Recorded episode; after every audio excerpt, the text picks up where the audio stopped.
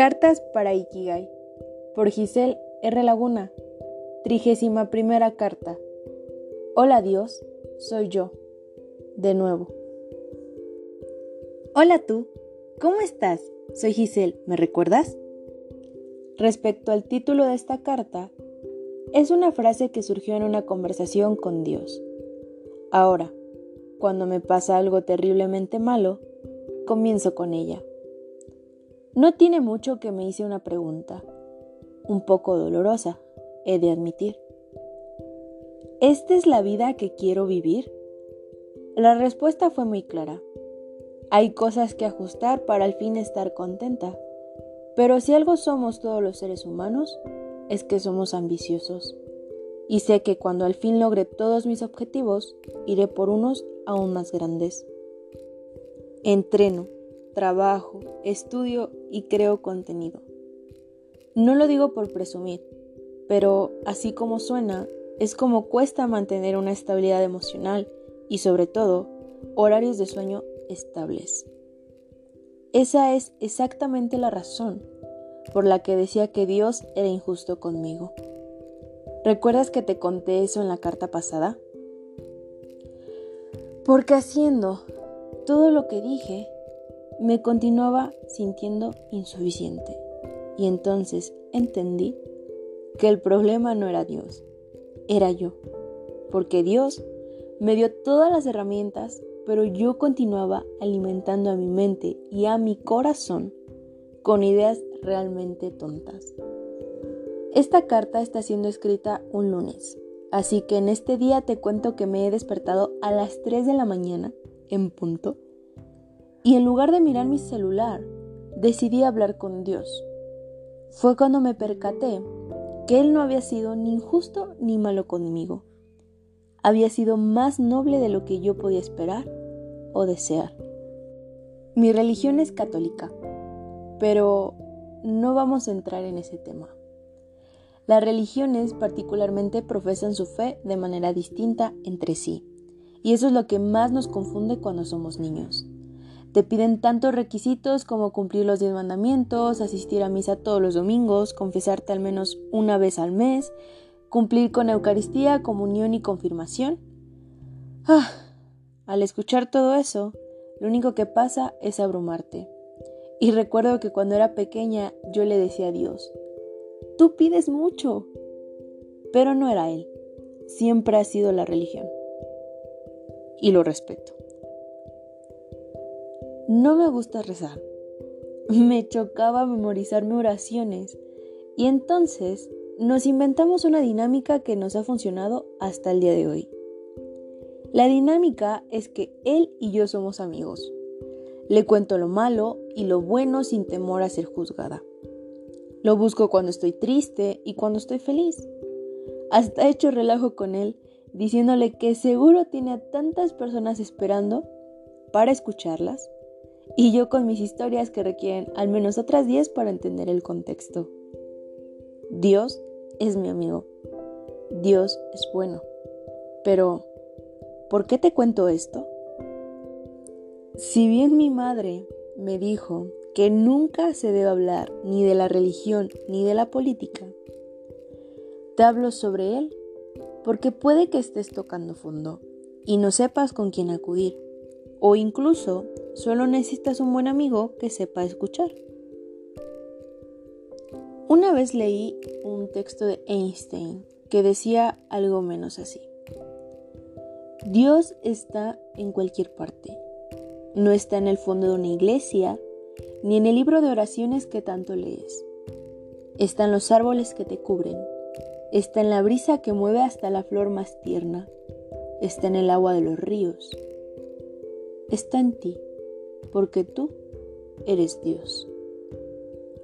Te lo leería completo, pero hace años que la leí en Tumblr, que tardaría mucho más en mandarte esta carta.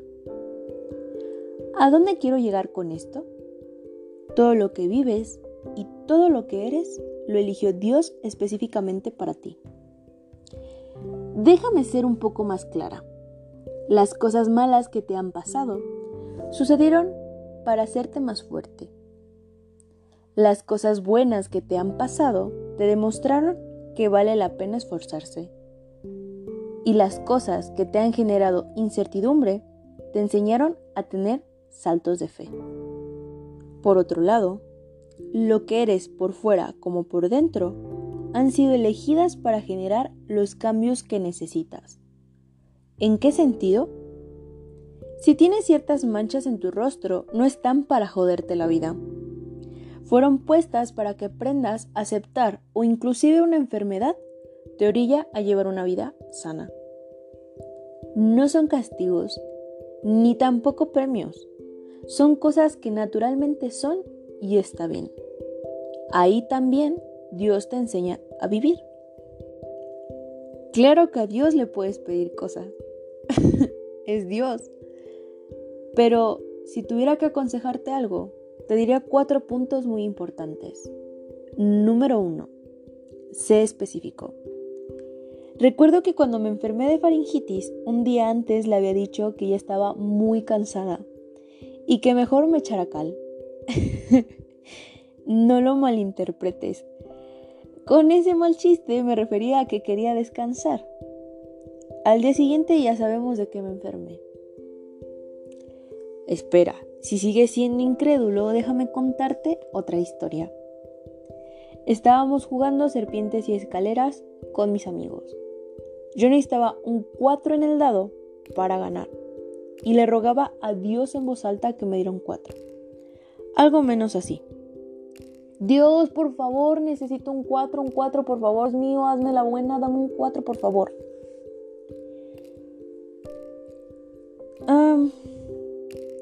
Pero me dio un 2 en el dado, que me llevó a la casilla 4.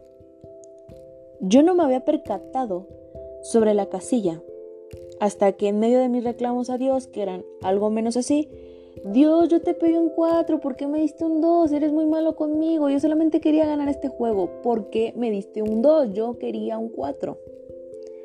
Antes de seguir echándole la culpa de que había perdido el juego, una amiga me dijo, sí te dio el 4, pero tú no especificaste en dónde. Y fue cuando entendí que Dios podría cumplir cualquier cosa, pero si eras lo suficientemente específico. Número 2. Esto nos lleva al segundo punto. Sé paciente. Dios tiene el poder de concederte cosas en cuestión de segundos, como mi 4 en la casilla, pero en otras veces tarda un poco más. Días como la vez que le rogué encontrarme dinero tirado en la calle y encontré 50 centavos tres días después de esa charla. Semanas como la vez que iba a entrar a la secundaria mientras moría de ganas por tener una mochila negra, pero sin gastar un peso y a mi papá en su trabajo le regalaban útiles. Por arte de magia le dieron la mochila que había estado mirando en el aparador de una tienda mientras le decía Dios, un día será mía, ¿trato hecho? Meses, como la vez que le dije, sería increíble dar clases sobre lo que me gusta. Y hace unos cuantos días terminé de dar un curso que duró casi tres semanas sobre lettering y dibujo de mandalas. O años, como la vez que le dije que quería mis palabras recorrieran todo el mundo. Y mira, estas a veces llegan hasta Alemania. Tienes que orar con todas tus fuerzas, confiando siempre en que Dios te dará en el momento que lo necesitas. O si prefieres charlar como yo, solo debes hacerlo sin ansiedad y con gratitud. Porque habrá cosas que no puede darte. Por ejemplo, yo rogaba tanto en la mañana y en la noche pasar el resto de mi vida con alguien y nos separamos. Hoy sé que esa separación me motivó a estar a donde estoy ahora. En otras palabras, a no conformarme y entonces entiendes el para qué de las decisiones de Dios. Hay una psicóloga que admiro mucho ella en ocasiones relaciona a Dios con la psicología, porque cuenta su proceso. Y en un episodio de su podcast invitó a una chica que tenía la relación de sus sueños, tal cual lo decía así. Y recuerdo mucho sus palabras de esta chica. Nunca dejes de orar por lo que sueñas. No porque todavía no llega a tu vida, no significa que jamás lo hará. Yo nunca dejé de orar por encontrar a un buen hombre y hoy tengo un gran marido a mi lado. Tú, no te desanimes. Dios tiene un buen plan para ti. Número 3. ¿Cómo es que le estás ayudando a Dios? Justo hoy, en mi servicio social, me topé con un señor que siempre está haciendo labor social mientras se registraba. No explicaré ese punto, pero me contaba que él está en la cárcel por el alcohol y las drogas. Hoy soy alguien nuevo, me dijo. Pero entonces en la conversación hubo algo que me hizo reflexionar. Dios siempre está conmigo yo le dije que quería una vida diferente, pero ¿qué chingados estoy haciendo para ayudarlo? claro, portarme bien. Y aquí estoy. Buen día, niña. Y siguió su camino. Lo vi dos veces más y continuaba saludándome, agarrando su cadena con un Cristo cada que lo hacía.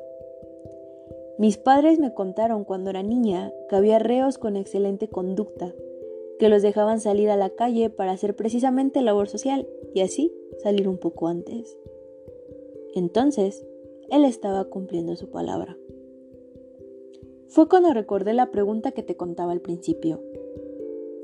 ¿Esta es la vida que quiero vivir? Y dije en mi cabeza, podemos cambiarla un poco. Así que la pregunta fue, ¿qué estoy haciendo para la vida que quiero vivir?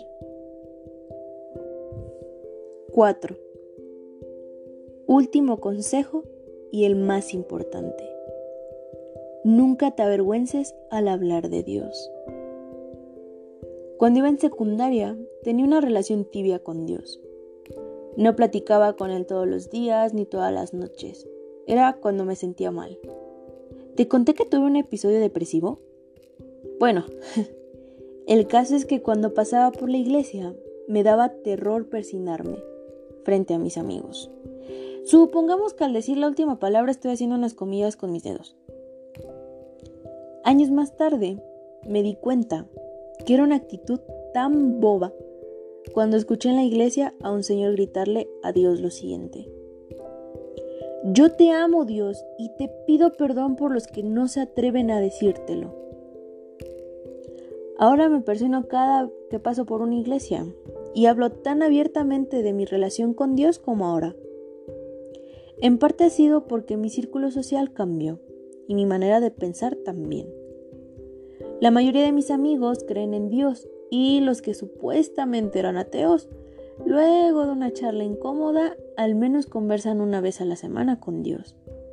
Y no es por nada, pero los noto más felices.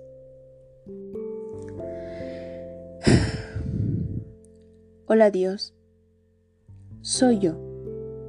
De nuevo, yo te amo. Yo te agradezco todas las bendiciones que has traído a mi vida. Y yo te pido perdón por los que no se atreven a acercarse a ti. Dios es bueno. Dios es mi amigo. Dios también es bueno contigo pero no te das cuenta. Y Dios también puede ser tu amigo. Con amor, yo.